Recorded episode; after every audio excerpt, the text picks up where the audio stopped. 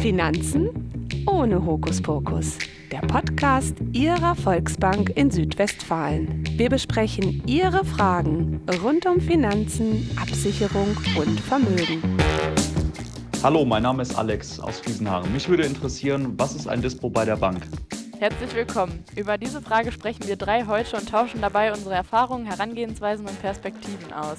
Mein Name ist Maren Georgi, ich bin Kundenberaterin im Kundendialogcenter der Volksbank in Südwestfalen.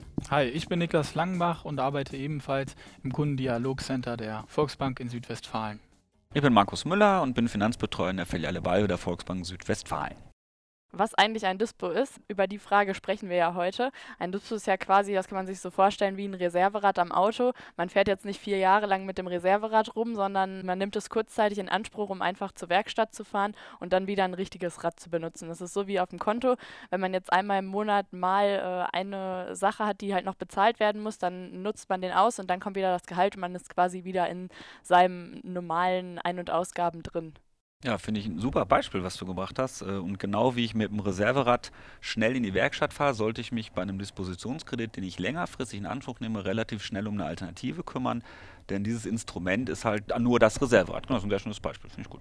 Wenn ich zum Beispiel ähm, eine größere Investition habe, äh, wir haben aktuell leider wahrscheinlich demnächst eine größere Heizung vor der Nase bei uns im Haus und wenn ich die jetzt über den Dispo finanzieren würde für zehn Jahre, dann äh, würde ich Zinsen bezahlen, wo meine Großeltern gesagt haben, da haben die früher für finanziert. Das geht heute anders und das geht natürlich auch günstiger. Da hätte ich einfach das falsche Mittel benutzt. Wie gesagt, ich fahre ja mit dem Reservat auch nicht nach Bayern im Urlaub vom Sauerland aus. Das wäre genauso am Thema vorbei.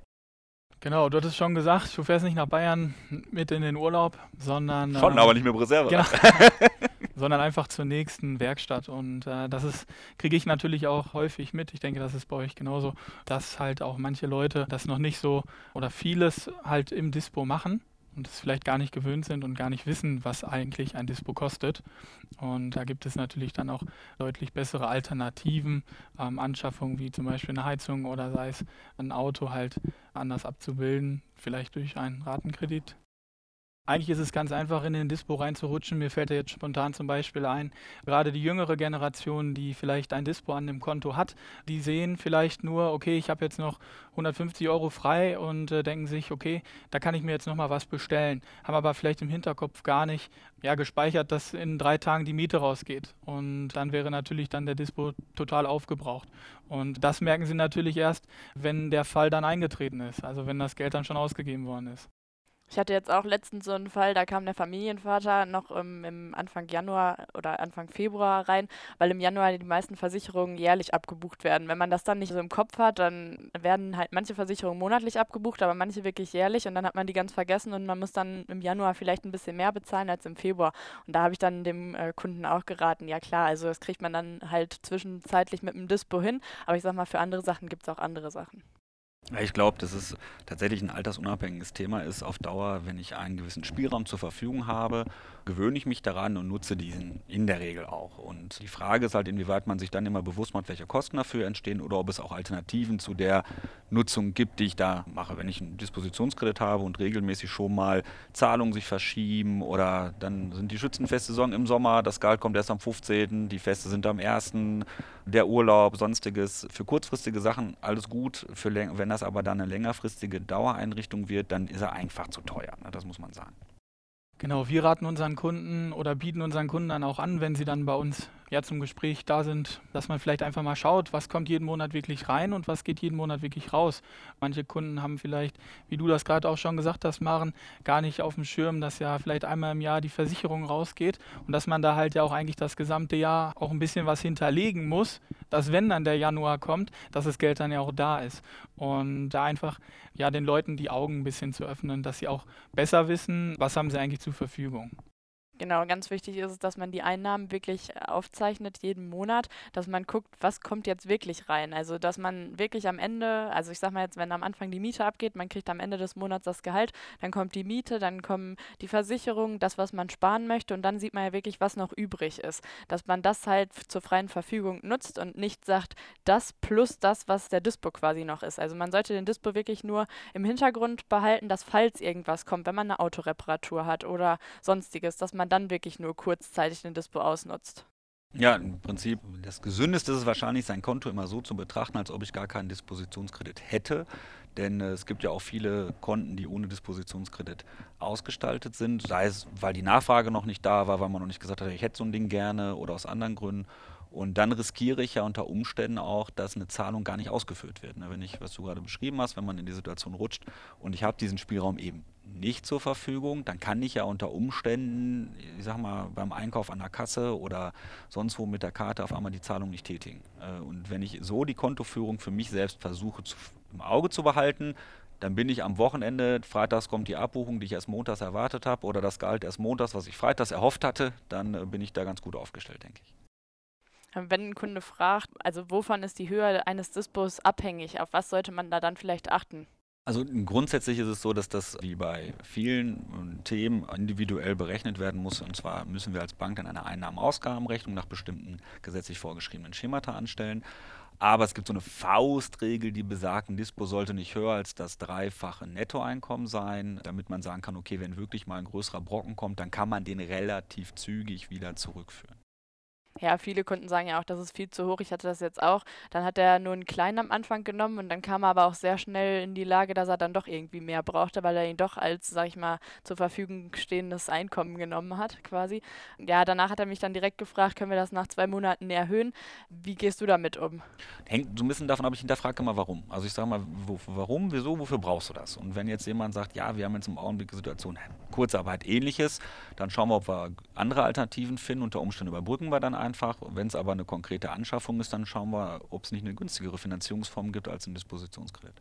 Jetzt nochmal kurz darauf eingesprochen, was du gerade gesagt hast, dass man halt guckt, um was es geht. Was ich jetzt auch so kennengelernt habe, dass es halt auch meistens einfach einfach ist, sage ich jetzt mal, den Dispo ja einfach zu nehmen, wenn er da ist. Ich denke, das ist dann halt auch da noch so ein Thema, der dann bei den Leuten im Kopf ist. Ja, das sollte es ja auch sein. Wie gesagt, das Beispiel, mein Gehalt kommt erst montags, ich will freitags einkaufen gehen. Wenn ich dann erst umständlich dafür sorgen muss, dass ich liquide bin, habe ich unter Umständen wirklich ein Problem. Man kann seinen Dispositionskredit, wenn man es nicht genau weiß, bei der Bank erfragen, man kann ihn online nachsehen und wir können auch auf Zuruf da reagieren. Das sollte ja auch einfach sein. Das ist ja der, der Sinn des Ganzen, denke ich, oder? Wichtig ist halt auch, dass der Kunde selber ein bisschen den Blick auf das Konto nicht verliert. Ähm, wenn man dann innerhalb des Dispos ist, wird man nach einer bestimmten ja, Anzahl von Tagen, sage ich mal, darauf aufmerksam gemacht. Aber mit einer ganz einfachen App auf dem Handy kann man natürlich auch selber jederzeit 24-7 nachgucken, wo steht denn jetzt mein Konto. Und das kann natürlich auch helfen, ja, zu merken, dass man gerade wirklich den Dispo beansprucht.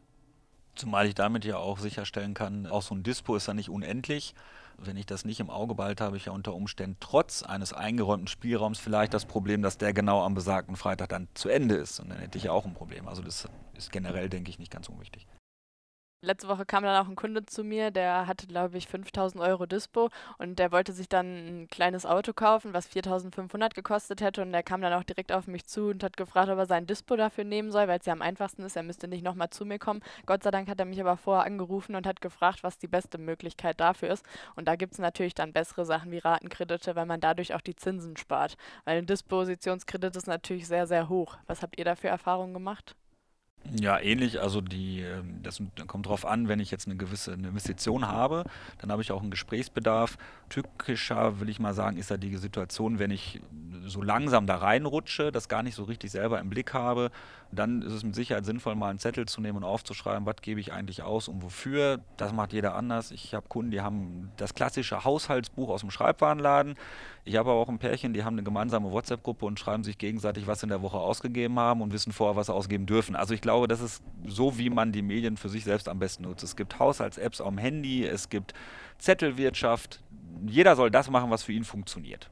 Wichtig ist natürlich, dass sich der Kunde auch erstmal Gedanken darüber macht, was hat er für einen finanziellen Spielraum, was, was bleibt übrig und äh, was kann er sich leisten. Und natürlich kann man auch einen Kredit aufnehmen, das ist ja erstmal nichts Schlimmes, aber dass man da dann auch den persönlichen Kontakt vielleicht sucht und dann einfach mal spricht, was da auf einen so zukommt. Am einfachsten ist, wenn ich mir im Vorfeld überlege, wofür ich Geld brauche. Klassisches Beispiel, Versicherung einmal im Jahr durch zwölf Teilen monatlich an der Seite legen und wenn die Abbuchung kommt, buche ich es um und fertig ist. Wichtig ist natürlich auch, dass der Kunde weiß, was er zu zahlen hat und dass er da nicht die Kontrolle und den Überblick verliert. Ist halt wie wenn ich einen Urlaub plane, wann fahre ich wie, wohin, wie viel gebe ich da vielleicht aus. So sollte man sich generell Gedanken um seine Ausgaben machen, um dann zu wissen, wie finanziere ich das, lege ich mir das vor an der Seite. Ne? Die Weihnachtsgeschenke kommen im Dezember. Wir wissen immer erst am 20.12., dass Weihnachten in vier Tagen ist, aber wenn wir mal ganz ehrlich sind, hätten wir ja auch schon im Januar dafür was tun können. Also vielleicht ist es da ähnlich. Aber wenn dann doch das Auto liegen bleibt, dann hat man halt die Möglichkeit, zur nächsten Werkstatt zu fahren oder halt den Dispo in Anspruch zu nehmen.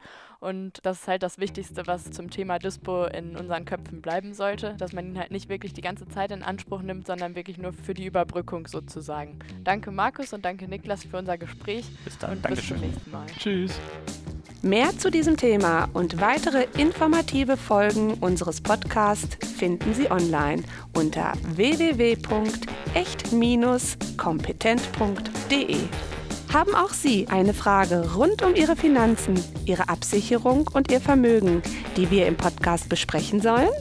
Dann kontaktieren Sie uns gerne. Finanzen ohne Hokuspokus.